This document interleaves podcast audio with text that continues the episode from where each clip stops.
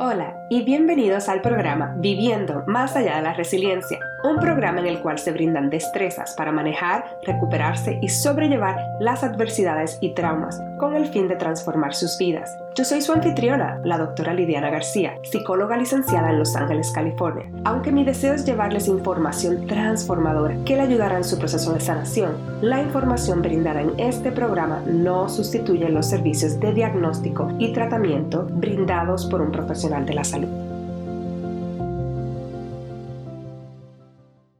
Hola a todos y a todas, bienvenido a otro episodio de Viendo más allá de la resiliencia. Yo soy su anfitriona, la doctora Lidiana García. En el día de hoy voy a estar hablando de un tema, de un episodio que ha sido bastante interesante. Poner la palabra para mí, para crear. Acabo de terminar de grabar el de inglés, o me tuvo un brequecito entre medio porque ha sido el episodio más largo que he grabado, pero pienso que es un episodio muy, muy importante que quería compartirle con todos ustedes.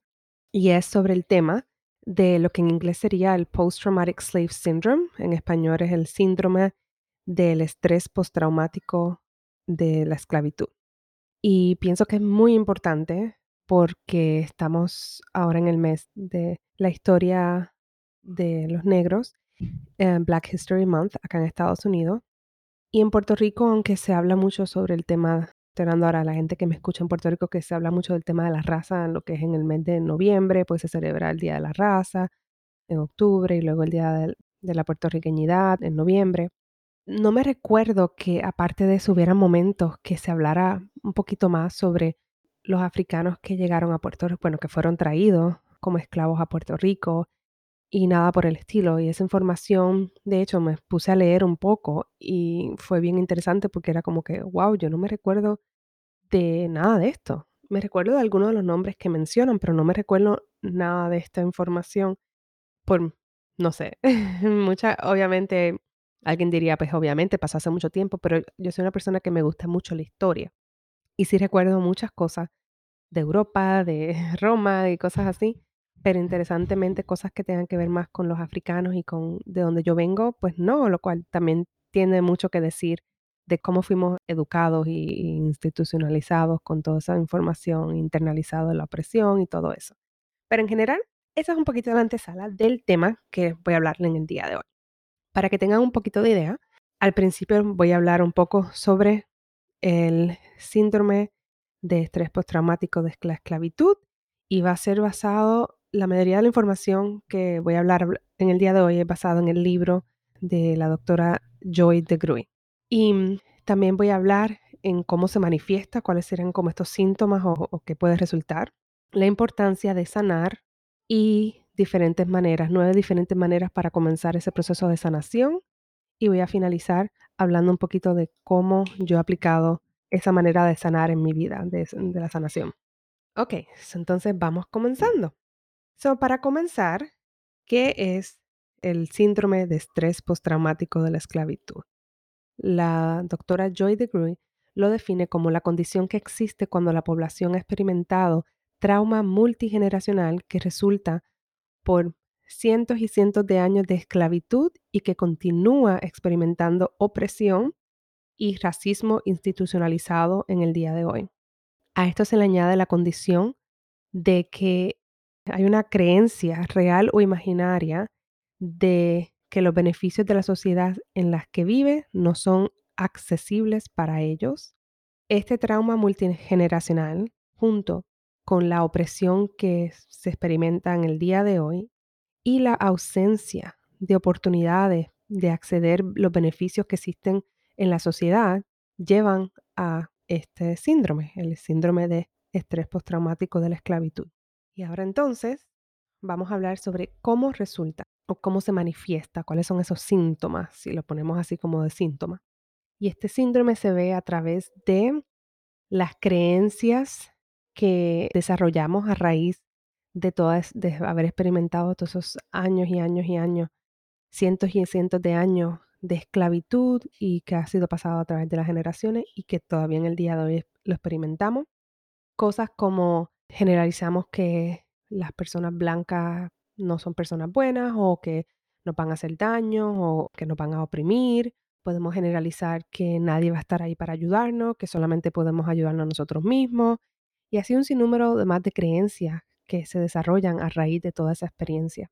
También entonces la doctora de Gruy habla de que no existe, que hay como la autoestima está vacante, o sea, no, es, no está. Y esto en parte, ella lo define como nuestro significado de nuestro, nuestro worth, de cuánto nosotros valemos y cómo nosotros reconocemos lo que estamos haciendo, como que nuestro valor y qué cosas estamos haciendo en el día a día para mostrar ese valor. Y eso muchas veces comienza cuando nacemos a través de nuestros cuidadores y nuestros padres, en el sentido de que ellos son los primeros que demuestran ese sentido de valor, de cuánto valemos. Y en el libro pues, se habla mucho sobre la esclavitud en Estados Unidos, lo cual es bastante, no bastante, pero eh, tiene mucha diferencia en la esclavitud que se experimentó, que, que experimentaron mis ancestros en Puerto Rico, en el Caribe, y si me estás escuchando de Sudamérica, también puede tener un poquito de diferencia, aunque en general la mayoría de los países de Sudamérica era esclavitud que era mm, manejada por los españoles, o tenemos un poquito parecido, pero estamos hablando entonces los países como Brasil y otros países que eran otros, que Portugal o países del Caribe que eran ingleses o que todavía son ingleses, holandeses, era un poquito diferente, al igual que la esclavitud en Estados Unidos, que era entonces por acá los americanos. Pero en general, la doctora de Grue habla de que si te pones un poquito en los zapatos de una mujer esclava que está embarazada, que su progénito, su bebé, cuando nazca por ley en Estados Unidos ya es esclavo, porque habían otros países europeos o incluso en África, en el norte de África y en otros lugares donde había esclavitud también antes de venir para acá, a las Américas, donde los bebés cuando nacían, nacían libres, no necesariamente nacían como esclavos. Pero entonces en la esclavitud en Estados Unidos, y entiendo que también lo que he estado leyendo en Puerto Rico, era que el bebé también nacía como esclavo. Pero imagínate ponerte en los zapatos de una mamá que está embarazada, que quizás está teniendo esa un poco de emoción, de esa conexión con su bebé que va a nacer y a la misma vez sentirse como que, oh, te voy a traer a esto, te voy a traer a este abuso, te voy a traer a este, a todo este sufrimiento. Y entonces esa manera de, ella habla de cómo muchas veces estaba toda esa información que se pasa de ancestro, de papá, mamá, a los hijos, de hablarle como que, hablarles feo, hablarles como malos, hablarles como que tú no vales nada, cosas así, que eran parte de ese sistema de, de sobrevivencia, porque si tenías un bebé, un hijo, una hija, que era muy inteligente o que se expresaba bien o que muy bonita físicamente, esos eran los niños que mayormente los dueños de los esclavos podían abusarles, podían llevárselos, podían venderlos. Entonces, mientras más tú hacías que tu hijo era como una porquería, sé que esta palabra es fuerte, pues más aún, entre comillas, lo protegía de que se lo llevara a otra persona, de que lo cogieran para otra cosa. So, aquí pauso para que escuchen esto bien. So, entonces, imagínense esa dificultad de una mamá, de un papá que va a tener un bebé que está emocionado, pero a la misma vez dice, lo quiero proteger, so voy a hacer todo lo posible para protegerlo, incluyendo hacerlo sentir como una porquería, como que no vale, para que de esa manera no demuestre a otras personas que tiene mucho valor para que no se lo lleven, para que no lo abusen más, para que no se aprovechen. Y esto es bien difícil porque esto es algo que se mantuvo y quizás si me estás escuchando y no tienes en tu ancestro ningún historial de esclavitud, pero puedes tener experiencias como la colonización, diferentes genocidios de, de tu comunidad indígena y abusos y todo así. Si te pones a pensar, eso se ve mucho, lo veo mucho en la comunidad latina de clientes que me hablan y que sus papás los tratan bien feo y los hablan bien mal. Y muchas veces eso pudo haber existido y pudo haber venido por cosas así, por tratar de protegerlos, porque también escucho cuando hago evaluaciones de inmigración que en muchos países de Latinoamérica todavía a los niños, pues los papás por pobreza los venden. Si son bonitas, los venden para trabajar como dama de casa en diferentes lugares. Todo eso existe. So, imagínense en los tiempos de antes que quizás era peor. Y eso es parte de cómo resulta o cómo se puede ver este síndrome, que es entonces como que no hay autoestima, porque nuestros cuidadores ni siquiera nos lo apoyaron. Luego entonces también tenemos la sociedad, las instituciones que nos hacen sentir como que no somos suficientes, no solamente entonces la, la escuela, todas las diferencias y la opresión sistemática que existe. Las leyes que hay, que obviamente apoyan a los blancos y no apoyan necesariamente a, las personas de color. Las políticas, la media, lo que es la televisión, social media y todo eso, lo que hace es tener estándares de belleza blanca. Y esto es bien importante porque muchas veces esos estándares de belleza blanca, del cuerpo de blanco, del pelo de blanco, la tez y la piel de una persona blanca. Entonces los productos, eso es lo que venden. Y cuando una persona difiere de eso, se le hace más difícil conseguir sentirse bonita o bonito porque todo el estándar de belleza y de eso ha sido a través de una persona que no se parece a ti. Yo me recuerdo cuando yo era pequeña que jugaba Barbies, que yo recuerdo en los 80 no habían Barbies que yo recuerde, o por lo menos yo no tuve ninguna Barbie negra. Todas mis Barbies eran blancas. La mayoría tenían el pelo rubio, nosotros llamamos rubio a blonde, o tenían pelo pelirrojo y muy pocas tenían el o marrón. Y la mayoría tenían el pelo lacio o un poco ondulado. O yo le llamaba chino, que era como si hubieran cogido una maquinita, como si fuera zigzag. Pero todas eran flaquitas, con una cintura pequeña, altas, y los hombres todos eran con molleros, con abdominales, y así, esos eran los estándares de belleza que yo veía cuando que yo me crié cuando pequeña. Sé que hoy día han cambiado grandemente y le hace falta mejorar, pero eso era lo que había. Ninguna de las bebés que yo tuve cuando niña, yo no veía en la tienda bebés negras o con pelos rizos, eran blanquitas, con narices pequeñas, los labios finitos, el pelo lacio. Lacio es pelo straight. Voy a decir cosas en inglés porque sé que hay palabras que digo que quizás no las entiendo. So, todo eso es bien importante y eso resulta, eso, eso baja la autoestima, porque si tú te ves bien diferente, pues ya vas a ver que no hay ni siquiera eso para mí. La comunidad, lo que son las normas que se establecen en la comunidad y cómo la comunidad ayuda a que se sigan estas normas en la sociedad, también puede contribuir a la baja autoestima o que no tenga autoestima. Y la parte intergeneracional de cómo es pasada a través de las generaciones. Si tú vienes con unos padres, una mamá que no tuvo autoestima, que todo el tiempo estaba criticándose de que es fea, de que no es bonita, de que el cuerpo, de que esto, eso son cosas que los niños ven y así mismo es como aprenden todo eso. La tercera manera o el tercer síntoma que esto se puede ver es a través de estar todo el tiempo pendientes como si algo malo fuera a pasar, la hipervigilancia. Y es ese sentido de que cualquier cosa es una urgencia y que puede ser una crisis que tienes que atenderla en el momento. Y si no la atiendes en el momento, algo malo puede pasar que puede incluir en tu muerte. Y esto es algo bien, bien clásico. Mi familia es uno de los síntomas principales que yo he notado de, de este síndrome, en especial en mi lado paterno, que es donde tengo más el lado de la descendencia africana. Número cuatro, el coraje, lo cual puede ser muy justificado porque la doctora de Gruy habla un poquito más de cómo cuando las metas están bloqueadas o no puedes lograrlas porque alguien te las está bloqueando. La manera como yo lo veo más bien es el coraje resulta cuando nos sentimos que no se nos está tomando en consideración, cuando el respeto se perdió, cuando nos hacen sentir inferior. Entonces son años y años y años y años de experiencias ahí en tu cara, que te, que te lo hagan a ti, y experiencias inconscientes como no tener muñecas que se parezcan a ti, como no tener la media, la gente que es los actores y las actrices y en la televisión, en las películas, lo que proyectan es que la persona, el héroe blanco o una blanca y las personas que están limpiando o el malo es la persona negra o la persona, las personas que proyectan pobres son los negros, son las personas de color. Todas esas cosas implican en ese sentido de eso sigue aguantándose ahí, aguantándose ahí, sin hacernos sentir que uno, todas esas injusticias, esa es la palabra, las injusticias que hubo y que si te revelabas o decías algo podía implicar en tu muerte.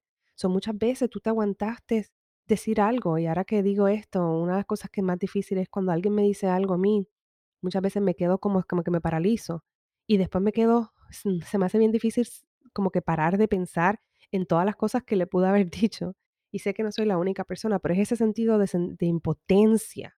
Y cuando tenemos ese sentido de impotencia que nos siguen abusando y que no podemos hacer nada, o sea, hacemos algo, puede implicar en aquel entonces la muerte y todavía también, eso crea ese coraje interno, que de nuevo, muy justificado. Y el quinto es cómo internalizamos esa opresión, esa creencia de que somos inferiores a través de todo lo que les he dicho, porque si llevas viendo que las personas con poder, las personas que, que hasta son tus dueños, son personas blancas, pues entonces hay esa creencia de que ellos son superiores a nosotros.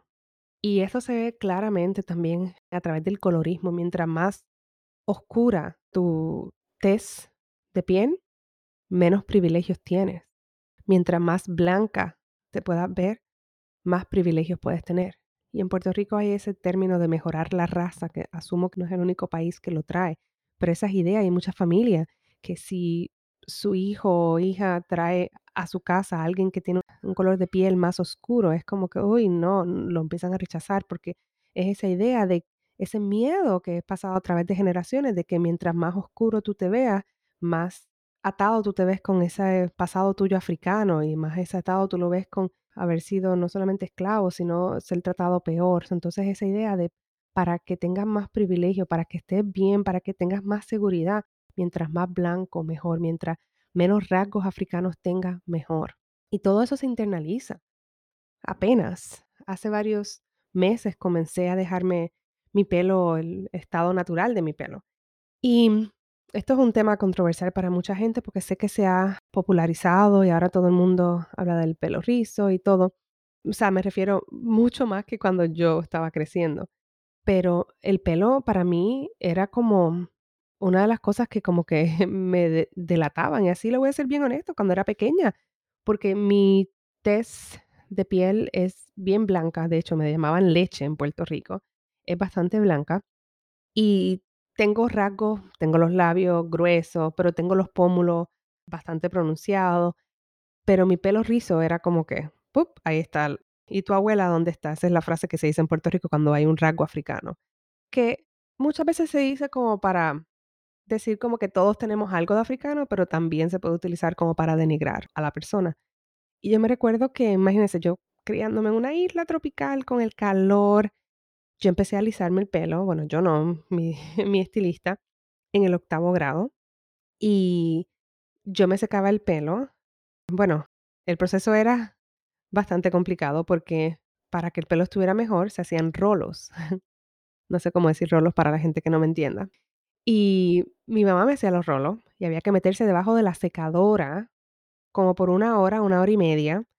En ese momento en mi casa no había aire acondicionado, soy yo sudando, no tenía teléfono para entretenerme, soy sudando una hora y media debajo de esa cosa porque no podía, no podía ni ver televisión porque el sonido es... Tienes ahí una secadora grandísima. Para luego que me sacaba eso, entonces estirarme la raíz, porque no habían planchas de pelo en ese momento, o pasarme un poco el blower y luego hacerme un dubi, el dubi dubi en Puerto Rico, que es como los, yo dormía con pinches en la cabeza, es prácticamente como coger el pelo y moverlo alrededor de la cabeza y como envolverlo y poner unos pinches para que el pelo se quede estirado. Y muchas veces tú te quedabas con todo ese dubi hasta que entonces el otro día por la mañana te despertabas para, para ir para la escuela. Y era ese estrés de, si llovía, me chavaba, o sea, se me iba a poner, se me iba a salir la raíz. Si ir para la piscina implicaba todo un proceso porque se iba a poner el rizo, entonces el, el, cloro de la piscina puede dañar el alisado. Luego entonces, ¿cómo, ¿qué me iba a hacer después? ¿Qué me iba a poner en el pelo para que cómo se viera?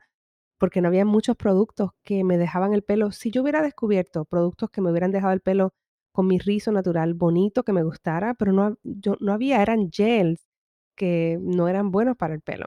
Y eso es para que tengan un poquito de idea. Y no fue hasta recientemente que entonces dije, no, déjame empezar a explorar. Tengo una amiga que hizo la transición y me motivó al verla cómo lo estaba haciendo. Empecé a ver un montón de otra gente que también estaban haciéndolo y había más productos. Y después de haber tenido a mi segundo bebé, que mm, Luna, yo decía, bueno, si Luna tiene el pelo rizo, tampoco quiero estar mostrando todo el tiempo. Y no quiere decir que no me lo seque de aquí a allá, pueden haber momentos porque el pelo es como yo quiera, pero sí quería como explorar ese lado, cómo es mi pelo rizo, cómo se ve, cómo me siento, cómo puedo aprender a usarlo, porque mi mamá no sabía cómo manejar el pelo rizo. mi mamá no me hacía peinaditos. O sea, ella no me dio, no me enseñó porque ella, su pelo es lacio. Mi mamá es de un color de piel bien blanca y parece una americana. Es bien blanca y el pelo de ella es lacio. So, ella conmigo y con mi hermana no supo qué hacer con nosotros. So, sí, ella peinaba el pelo rizo y es como un big no, no, no. Tú no peinas el pelo rizo, pero cosas así que he estado ahora explorando y que me he querido instruir para cuando mis hijos pues manejarles el pelo y no ponérselo más lindo y todo eso. Pero eso son todo un poquito de idea de cómo eso es internalizado, todas esas creencias que yo estoy rompiendo ahora de que el pelo rizo no es profesional, de que el pelo rizo no se ve bien, de que me tengo que secar el pelo y todas esas ideas. Y en Puerto Rico se crea esa idea de es normal que todo el mundo se quiera poner el pelo bien estirado. Eso es un poquito de ideas. Esas son las cinco maneras que puede síntomas de este síndrome. Y entonces ahora vamos a pasar un poquito a hablar sobre la importancia de sanar. Y antes de hablar eso, lo que quiero, quiero hablarles sobre, he trabajado con mucha gente que ha sido violada sexualmente, abusada físicamente en la niñez, experimentado otro tipo de trauma interpersonales. Y una de las cosas más difíciles que mucha gente piensa es el acto de lo que le hicieron, el abuso o lo que... Pero no, muchas veces lo más difícil para estas personas fue todo lo que le dijeron antes y después del acto y todo el mensaje que hubo sobre cómo esa persona se lo estaba buscando, cómo esa persona le gustaba, cómo esa persona es como dicen un sinful, es pecadora y, se merecía eso, no vale, es una porquería y por eso te mereces. Todos esos mensajes que le dijo la persona que, vamos a ponerle el abusador, pero pudo haber sido cualquier género, no solamente masculino, pero por el hecho de hacerlo más fácil para el episodio, el abusador utilizó todos esos diferentes mensajes para manipular a la persona y a llevarlo a eso. Y eso es lo que muchas veces es más difícil de sanar y de procesar y de quitar o, cambiar en la vida. No es tanto el acto del abuso, sí puede afectar, pero esas otras cosas se quedan porque entonces ya se internalizaron. So, esa internalización de la opresión, de que no vales, de que eres una porquería, es uno de los síntomas peor de cualquier tipo de abuso. Y aquí también entonces en términos de este síndrome de estrés postraumático de la esclavitud. Y mucha gente pierde la esperanza y tienen, se puede justificar, o sea, puedo entender por qué van a perder la esperanza si en, hubo un momento y todavía que si hacías algo podía resultar en peligro. Pero las cosas han cambiado y por eso es bien importante buscar esa manera de cómo sanar. Le voy a leer un pedacito del libro, está en inglés, lo voy a estar traduciendo. Es la página 158 y es el párrafo comienza ¿Por qué debemos sanar? Why we must heal. Debemos sanar ahora porque al no hacerlo va a impactar las generaciones que van a venir en múltiples niveles. Primero, si continuamos dejando que seamos victimizados por los sistemas y las instituciones que nos han afectado en el pasado, vamos a demostrar y vamos a modelar ese sentido y esa aceptación de derrota. Y si no reconocemos el impacto de los patrones negativos de los pensamientos y las conductas que hemos tenido a nivel genético, vamos a ser los autores de nuestra propia de nuestro propio fracaso. Debemos sanar ahora y darle ese regalo de sanación, de paz, de wholeness a nuestros progenitores. Y si me estás escuchando todavía, imagino que piensas, pero ¿para qué? ¿Para qué? Si ya, si mira, mira todo lo que pasó en el 2020, aquí no nos quieren, esto es un abuso. Sí, y, que en vez de decir pero, lo voy a decir sí y, siempre hay maneras, siempre hay cosas que pueden controlar, cosas que puedes trabajar. Las personas pueden abusarte por afuera, pero hay una manera que es la parte interna, que la parte interna, tu pensamiento, tu creencia sobre ti. Eso es algo que las personas van a intentar, pero es algo que tú puedes trabajar para cambiar. Y eso es esta otra parte del episodio, la cual pienso que es una de las partes más importantes. vamos a hablar entonces sobre cómo sanar, cómo sanar este síndrome. Y de nuevo, si me estás escuchando y, no tienes ancestros que han pasado por la esclavitud, piensa también en términos del colonialismo y de otras experiencias, no síndrome, que pueden resultar en algo parecido, porque es cualquier cosa que sea de opresión, opresión por tantos, tanto, tanto y tantos años. Entonces, le voy a dar nueve diferentes maneras de cómo pueden comenzar ese proceso de sanación a través de múltiples maneras. Número uno, la familia. La familia es la fundación. Y aquí, si me estás escuchando y eres adulto y no tienes hijos, pero vienes de una familia que se considera, entre comillas, tóxica, ya que esa palabra muchas veces tiene como una connotación tan fuerte, muchas veces quizás el primer proceso para ti va a ser aprender a establecer unas boundaries, establecer este, unas, como unas reglas sobre qué vas a permitir, qué no vas a permitir con esa familia, como el taller que voy a tener, bueno, cuando escuchen este episodio creo que ya pasó, sobre la manipulación emocional de los papás, de los padres hacia uno. Pero es establecer esos boundaries, esos límites de qué vas a permitir y qué no vas a permitir. Quizás al principio va a ser separarte y no compartir con ellos por un tiempo, a lo que te pones fuerte, a lo que trabajas eso y a lo que creas maneras de poder comunicar cuáles son tus límites y cómo los vas a hacer. Quizás vas el domingo, pero en vez de estar todo el día, puedes ir una hora, compartir, saludar y luego te puedes ir. Es diferentes maneras que se puede trabajar eso. O si entonces tienes hijos y quieres romper con esa cultura de la chancla, con ese proceso de esta información, de no respetar a tus hijos, de seguir esa cosa de que los niños hablan cuando las gallinas mean, o esa forma de crianza autoritaria de que yo mando y tú te callas y aquí pues, el que manda es el padre o la madre y ya. Si quieres romper con eso, hay maneras, hay muchas teorías, muchos modelos a seguir. Dos cuentas que les recomiendo, una de ellas se llama Latinx Parenting y ella habla mucho sobre cómo terminar esta cultura de la chancla y tiene programas y cursos también en español para los papás, enseñando el modelo de no violencia, pero incluyendo desde la perspectiva de, colonizarlo. También me gusta mucho la información de Rosalía, de Consent Parenting, que también tiene información en español, que es cómo enseñarle a los papás a educar con consentimiento para poder proteger a sus hijos de futuros abusos sexuales o futuros abusos y manipulación. Es muy buena la información que ella ofrece. Y así hay un sinnúmero de otros libros y otra información que uno puede aprender para uno aplicarlo. Y no es de blanco-negro. Créame, hoy mismo comenzando el día terminé gritándole a mi hijo más de lo que quería en la mañana, de la frustración de la pandemia, de todo lo que está pasando pero es cómo aprender a luego que hacemos, porque muchas veces era, ok, te grité y ya, o te doy con la chancla, o te doy con la correa, pero ya.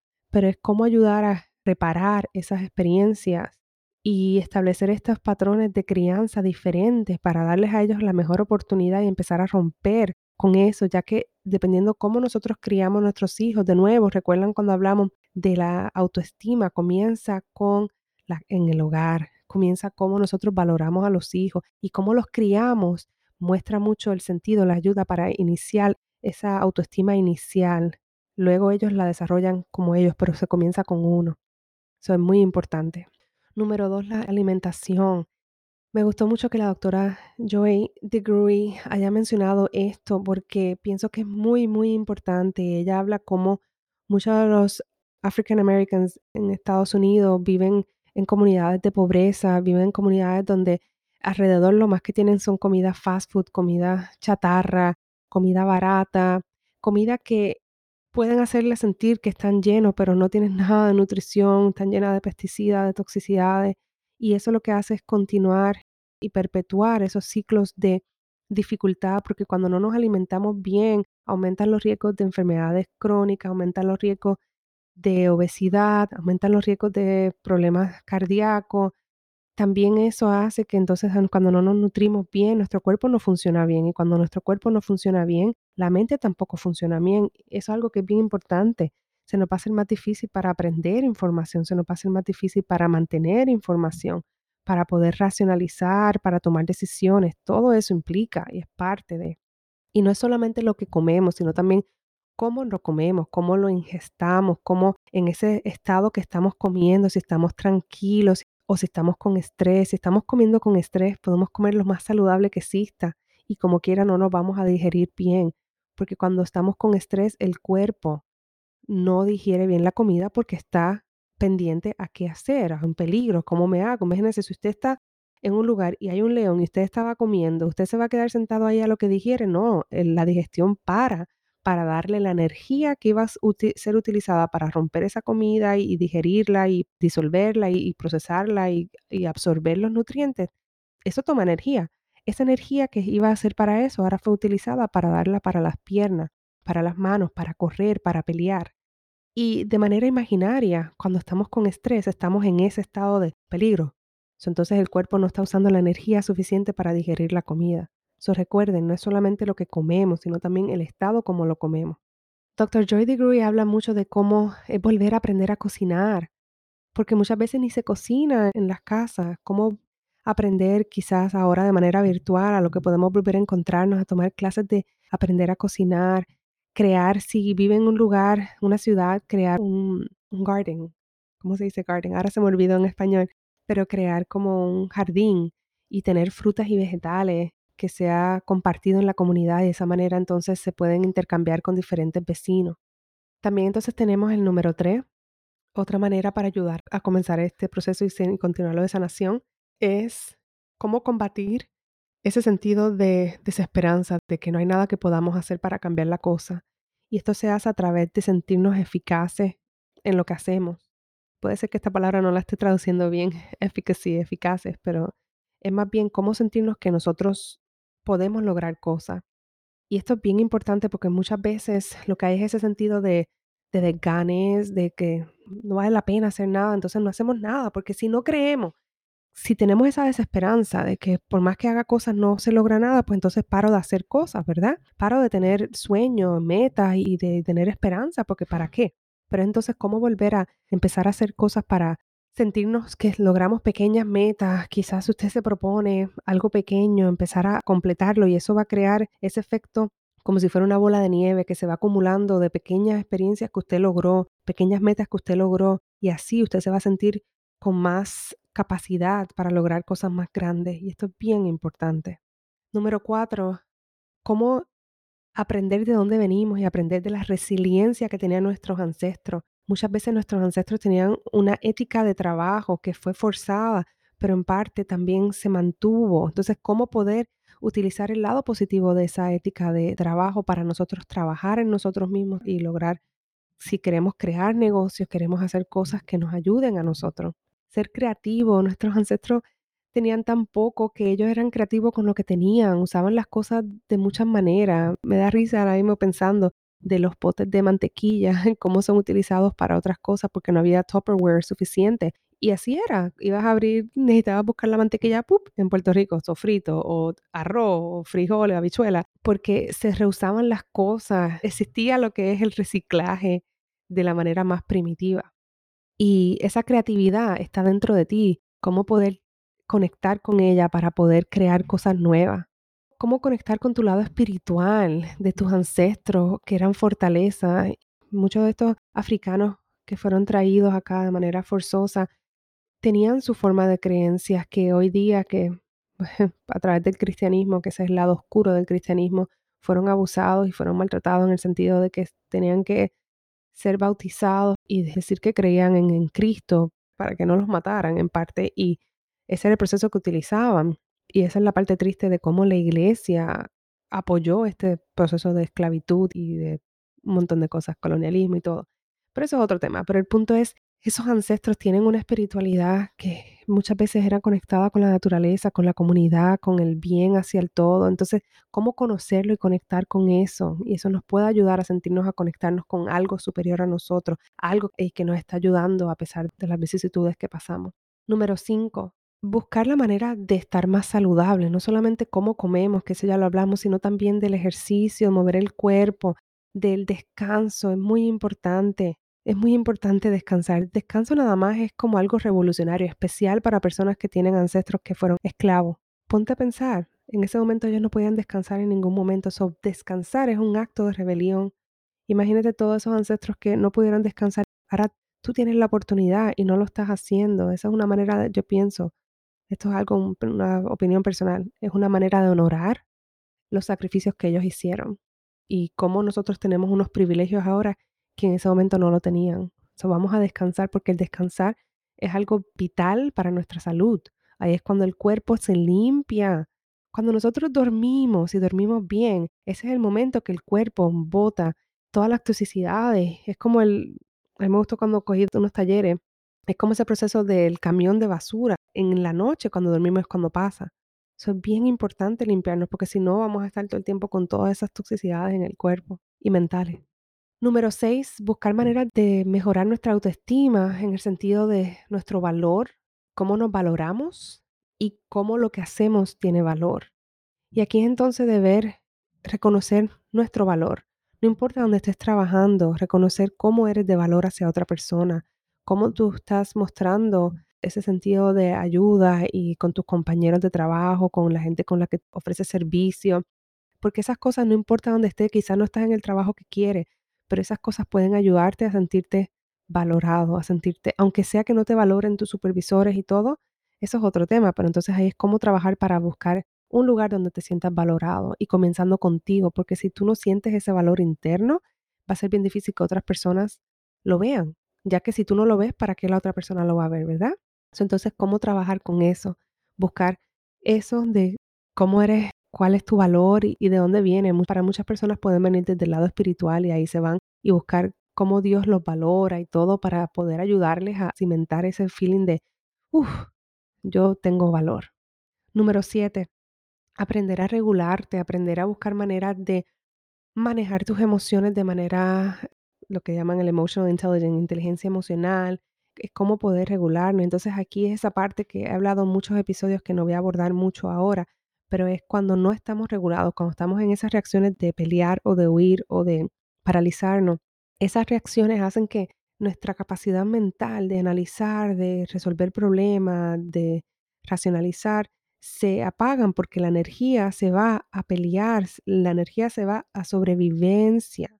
Entonces, ¿cómo mientras estamos así, estamos más fácil para ser víctimas de personas? Porque si estamos en ese momento con miedo, vamos a tomar decisiones que la otra persona pueda aprovecharse para manipularnos, ya que vamos a hacer algo pensando que esa manera vamos a sobrevivir. Es muy importante aprender a regularnos y de eso pueden escuchar otros episodios. Número 8 manejar nuestras finanzas en una manera que crea estabilidad y riqueza. Este tema es para un episodio completo, pero en general vemos eso.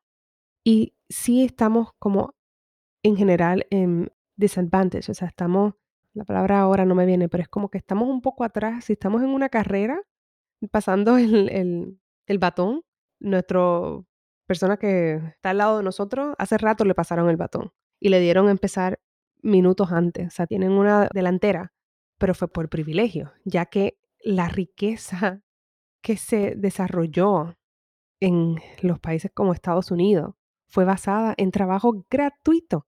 Imagínese ahora, póngase ahora en su mente que usted va a comenzar un negocio y usted puede traer personas que trabajen de gratis para hacerle lo que usted quiera. ¿Qué tan rápido?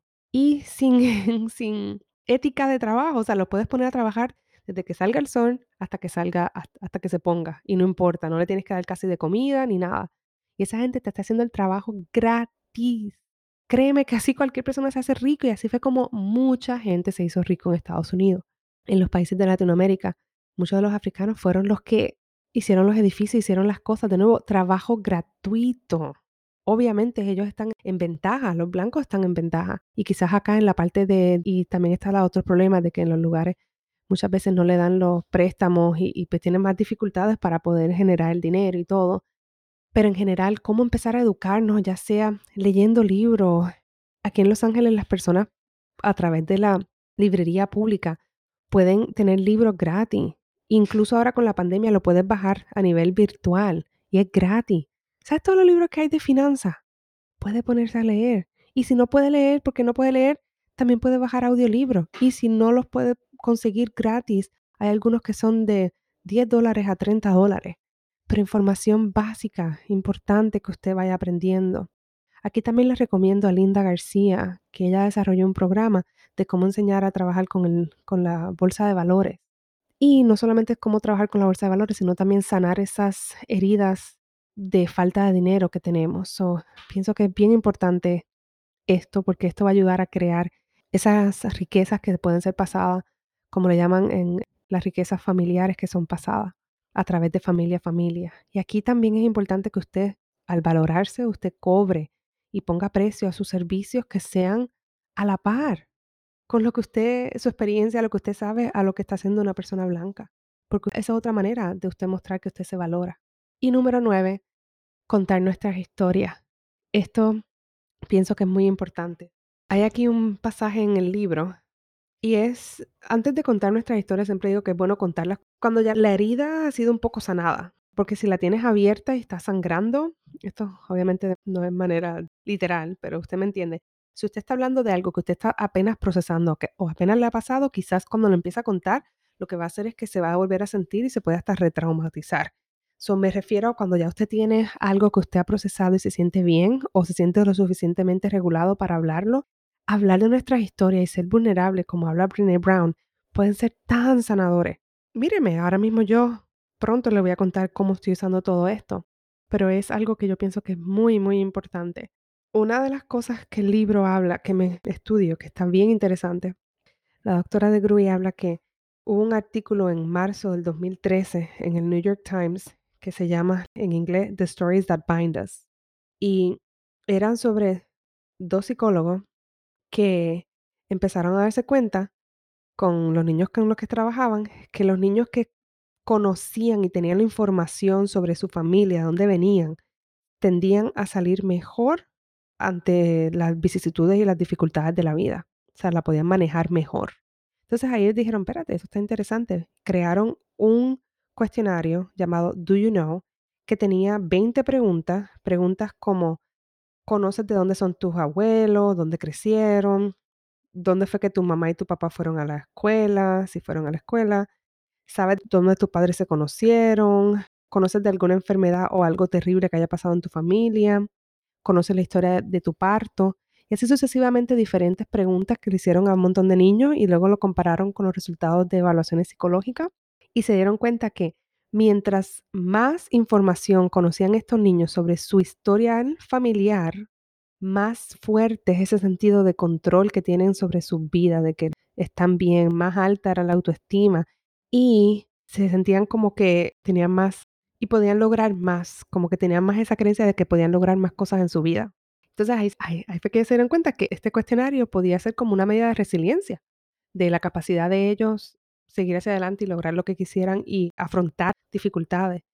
Bien interesante, luego que terminaron este estudio, dos meses después pasó lo de las Torres Gemelas en septiembre 11, y entonces ahí ellos pudieron de nuevo analizar y le dieron continuación a la investigación y se dieron cuenta que los niños que sabían más información sobre su familia fueron más resilientes y podían moderar mejor los efectos del estrés del evento traumático que pasaron.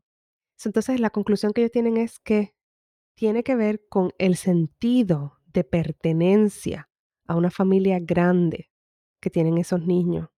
Los niños que tienen la autoestima y la confianza en sí mismos más alta, tenían esa idea sobre ellos mismos eh, bastante fuerte, que lo que le llamaban la persona, o sea, el intergenerational self, tu identidad intergeneracional.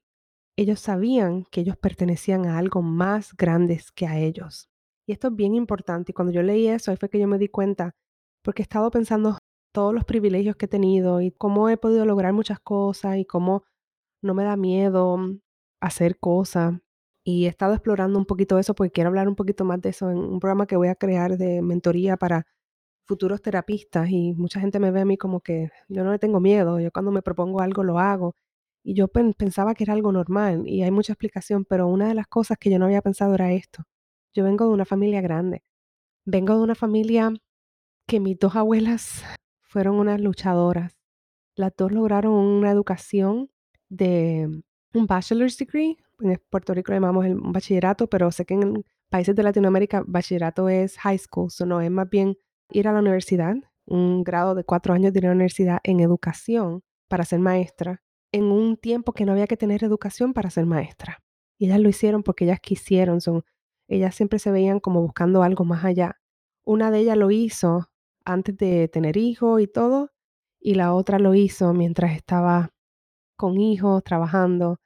Si pongo a pensar, me imagino que esta respuesta la puedes tener. Yo tengo un lado, mi lado maternal es mi lado más español y probablemente taíno. Mi lado paternal es el lado más africano. So, si te pones a pensar, imagínate cuál fue la abuela que tuvo que estudiar mientras estaba trabajando y con los hijos. Obviamente, pues mi abuela del lado africano, lo cual habla de privilegio y todas esas cosas. Pero verlas a ellas forzarse y luchar por esas cosas me dio esa motivación inicial de que si ellas lo pudieron hacer en ese momento, pues yo lo puedo hacer. Y no solamente eso, si ellas lo hicieron, ¿cómo yo no voy a hacer algo en mi vida? ¿Cómo yo no voy a hacer algo grande si vengo de mujeres que fueron luchadoras y que hicieron algo grande? Y si me estás escuchando y dices, wow, pero yo no tengo nadie que estudió, es buscar algo que hayan hecho tus antepasados, que haya sido grande.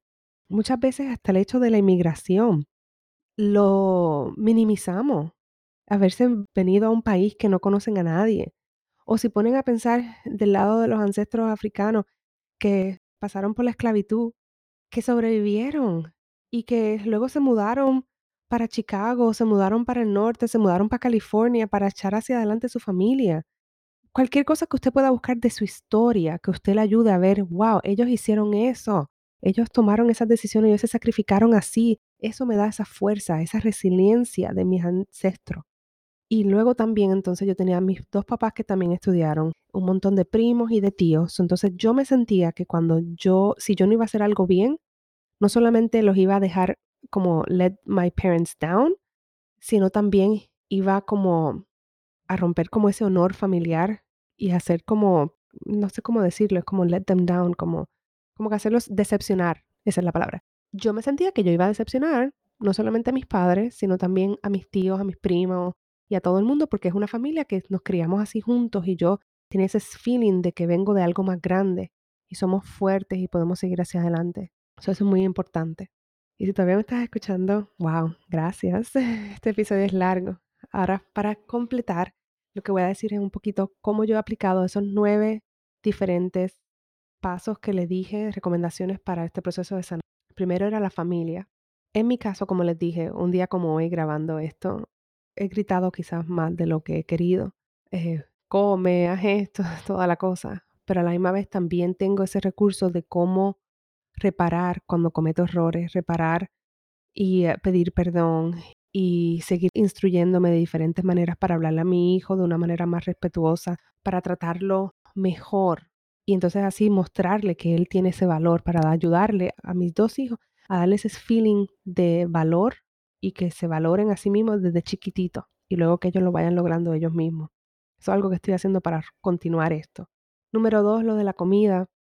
He tenido un journey enorme de, eh, un camino enorme de, de aprender cómo, qué comidas, qué no comidas, pero en general lo que estoy trabajando ahora es comer más intuitivo y tratar de aumentar la diversidad de frutas y vegetales que me estoy comiendo y tomando en consideración no solamente lo que como, sino el estado que como, tratando de pausar mientras más puedo y no comer con prisa, comer en un momento que esté bien, que no esté peleando, que no esté de mal humor, para ayudar a optimizar mi cuerpo también.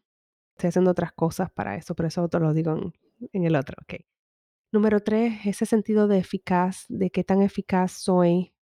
Yo soy persona que me gusta ponerme pequeñas metas y me gusta cumplirlas y eso me ayuda. Si yo me pongo pequeñas metas como que voy a lograr esto ahora y lo logro, eso me ha ayudado a mí a sentirme que yo tengo esa confianza en mí misma de que yo puedo hacer las cosas. Y yo tengo esa confianza no solamente en mí misma, sino también hay este momento que voy en la familia y digo, wow, esta gente lo hizo, esta gente lo hizo, yo puedo y puedo buscarlo y hacerlo.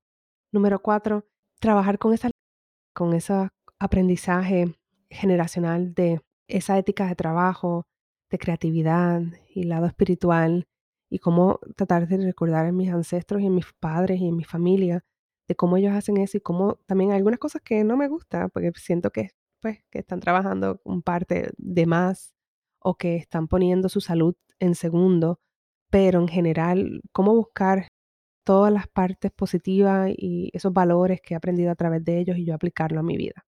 Número cinco, trabajar con mi estado de salud, no solamente física a través de la comida, del ejercicio, del descanso. Yo pongo en prioridad el dormir. Eso de despertarme a las 4, 5, 6 de la mañana a meditar o algo así, este no es como le llaman el season, esta no es la temporada en mi vida para hacer eso.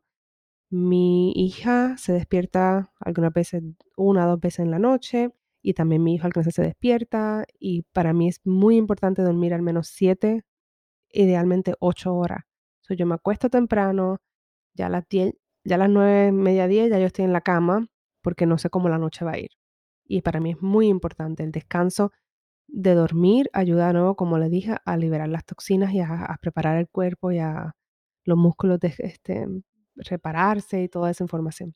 También estoy trabajando cosas de salud emocional, el, el self-care, buscar maneras de, de hacerme sentir mejor, comenzar a acupuntura, trabajar con hacerme faciales, bailar, hablar con amistades. Todas esas cosas son para mí en este momento son mi prioridad porque algo que yo vi que me ayudó y le doy muchas gracias, estoy muy humildemente agradecida de mis ancestros, todos los sacrificios que hicieron, pero a la misma vez ellos cogieron un montón de enfermedades y un montón de problemas físicos por todos los sacrificios que hicieron. Y ahora que yo tengo el privilegio, que estoy en una diferente situación, estoy dando, poniendo prioridad a mi salud, porque para mí es importante romper con eso. Yo soy de las personas que cuando voy al doctor y me piden mi historial médico familiar, casi le doy a todas las cosas que hay, porque por un lado tengo más algo y por otro lado tengo otro, porque fueron, se sacrificaron tanto por poder lograr esa estabilidad financiera y educación y darle a sus hijos una educación mejor, que tuvieron que romper con un montón de paradigmas para poder hacer eso, pero entonces eso tuvo un costo. Y es algo que ahora yo estoy rompiendo con eso y quiero que mis hijos rompan con eso.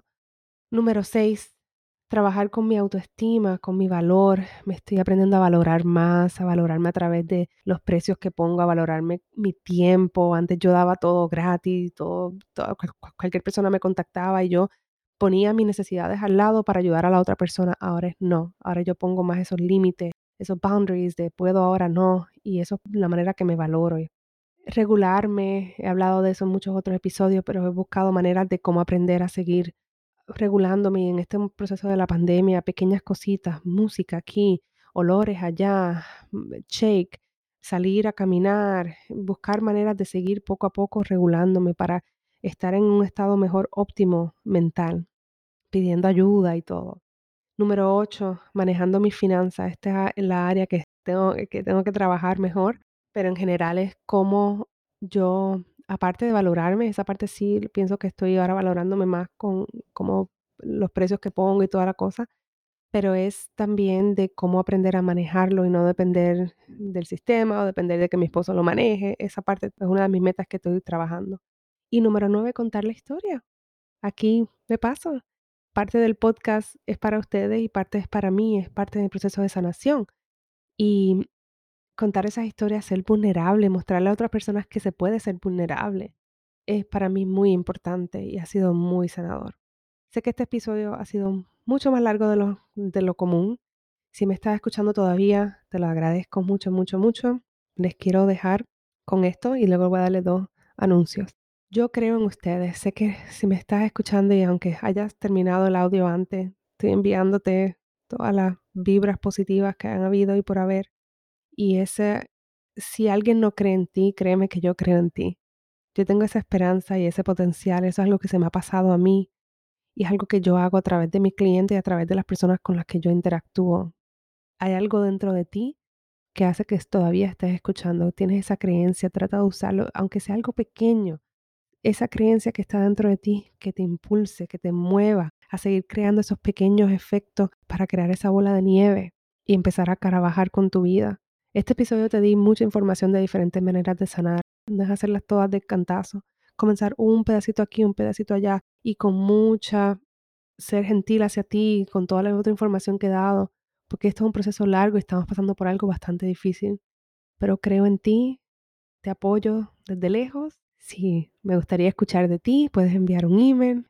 Muchas gracias y espero que continuemos con este proceso de sanación. Ok, los dos anuncios que les tengo es bueno, uno ya pasó, así que no lo voy a decir, era más bien de un evento que era sobre manipulación emocional, pero lo que quería era, si me estás escuchando y eres un terapista, un psicólogo, que hablas también inglés, porque el programa va a ser en inglés, y estás en los primeros siete años luego de haberte graduado y estás buscando mentoría para tu profesión y, cómo mejorar, te invito a el programa que voy a tener, que va a comenzar en abril y que si le das al link puedes enviar y meterte al waitlist y de esa manera vas a recibir un email con la información y con la aplicación para comenzar el proceso, porque va a ser a través de entrevista. Así que eso es lo que quería decirles. De nuevo, muchas gracias y hablamos luego. Bye. Gracias por escuchar el podcast Viviendo más allá de la resiliencia. Qué bueno es saber que están por aquí y espero que continúen en esta travesía y nos vemos en el próximo episodio. Si te gustó mucho este episodio, por favor recuerda darle like, review it y que lo compartas con tus amistades y familiares. Hasta la próxima.